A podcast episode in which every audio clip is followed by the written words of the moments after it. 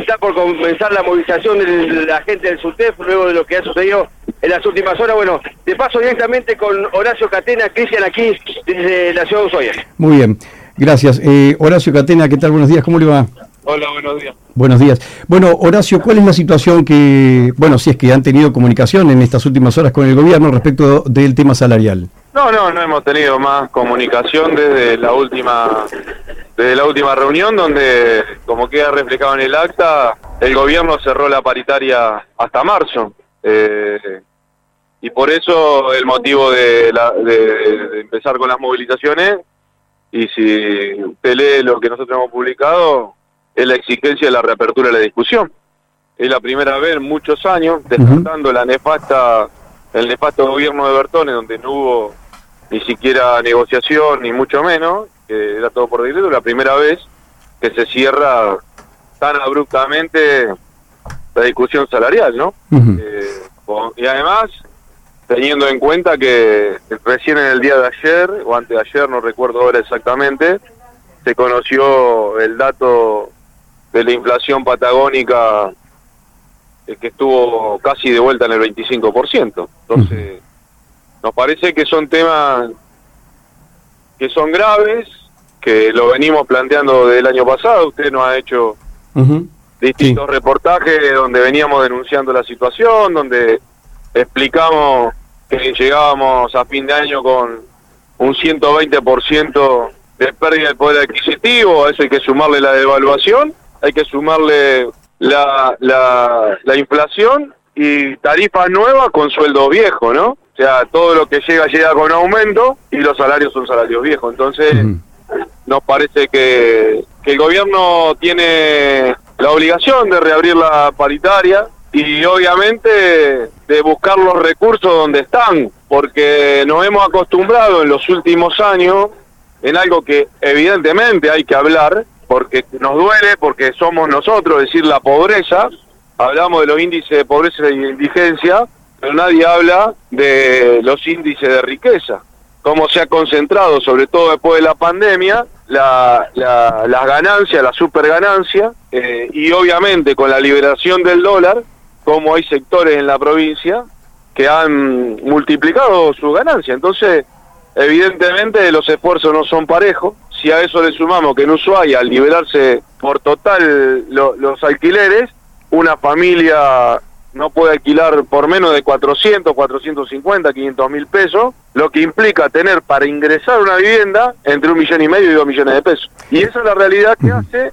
que muchísimos docentes se hayan elegido quedarse en sus provincias y que ya tenemos compañeros y compañeras que le terminan los alquileres en mitad de año y se vuelven, porque no hay posibilidad, no hay chance. Y debo decir, permítame abusar del tiempo, eh, de que nosotros hemos llevado propuestas a la mesa de discusión con el gobernador hace tiempo, y hoy nos desayunamos con un titular donde la Cámara de, del Turismo y la Cámara de Hotelera piden lo mismo que pedimos los trabajadores, que es sobre el fondo de, reconversión de la matriz productiva, es decir, lo que nosotros llamamos el fondo de la industria, para créditos blandos y todo lo demás para, para el desarrollo turístico, ¿no?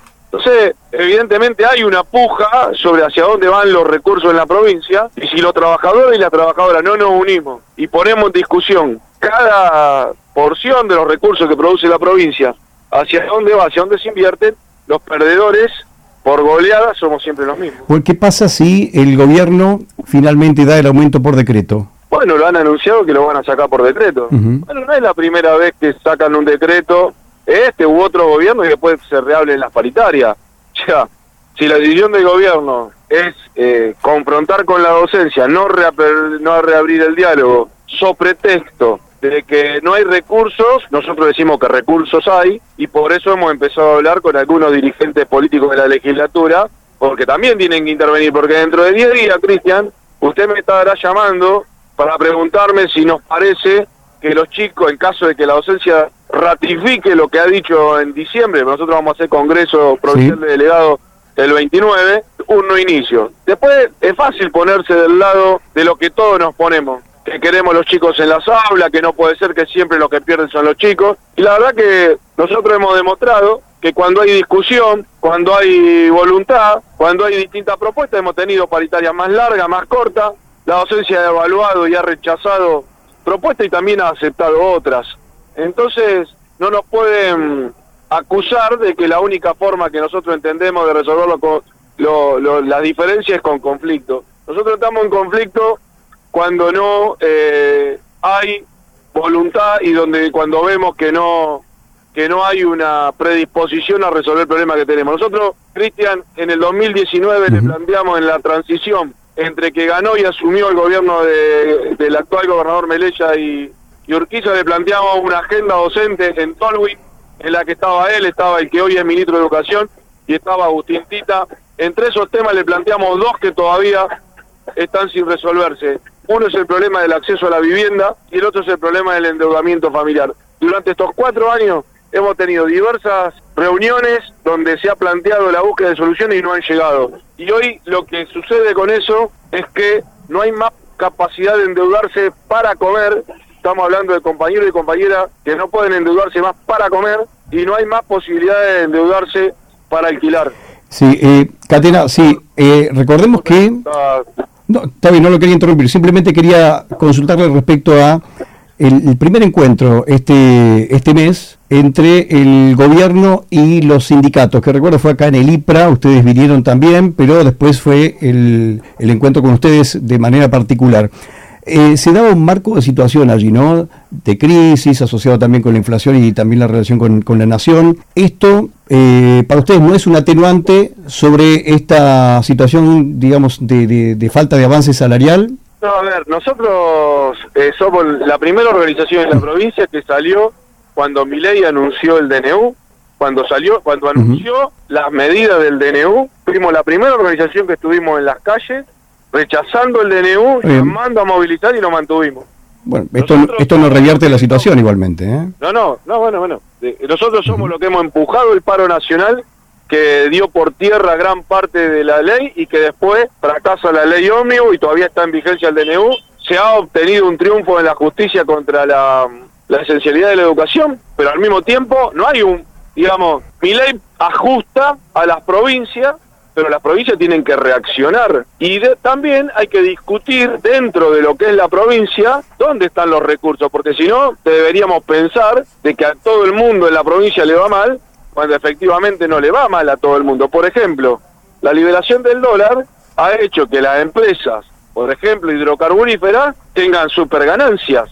Y sin embargo estamos discutiendo el aumento de la tarifa de luz y de gas cuando es producción eh, eh, lo que hace que esos servicios se generen. Digo, para ponerte un ejemplo, no se ha rediscutido alguna de, esas cuestiones. En la provincia se ha invertido, y nosotros festejamos que se haya invertido, en la ampliación del muelle, y han pasado de 200 a casi 600 amarres en, en, temporada. Bueno, ¿cuánto deja de, de, todo eso? ¿Cuánto queda para la provincia? No para la docencia, para la provincia para que se pueda invertir. Es decir, nosotros este debate se lo hemos planteado al gobernador y yo lo he debatido con la viceministra y el, y el ministro de Economía, preguntándole si conoce los balances de las empresas a nivel provincial, porque obviamente que nosotros estamos luchando en contra de la política del gobierno nacional, que de ajuste, que de financia, hemos firmado todo.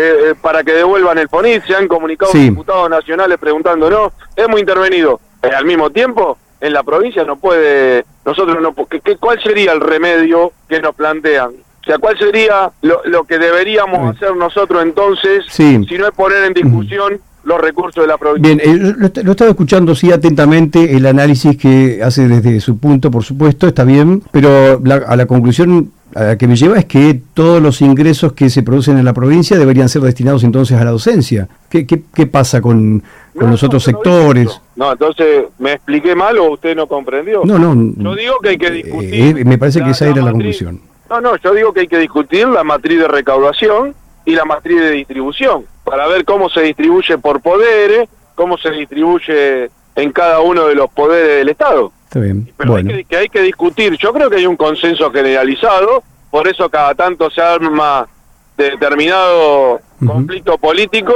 de que hay un problema en la matriz de recaudación.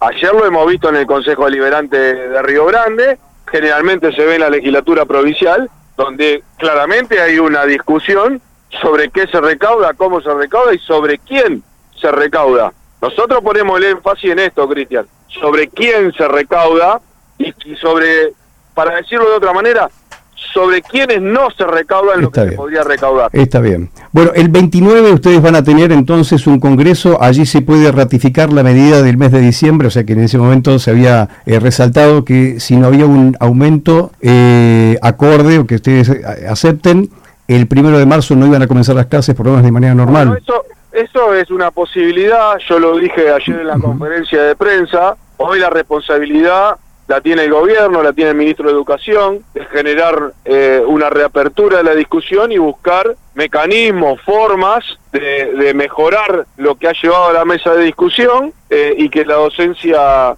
eh, encuentre satisfacción sobre los pedidos que hace. Bien.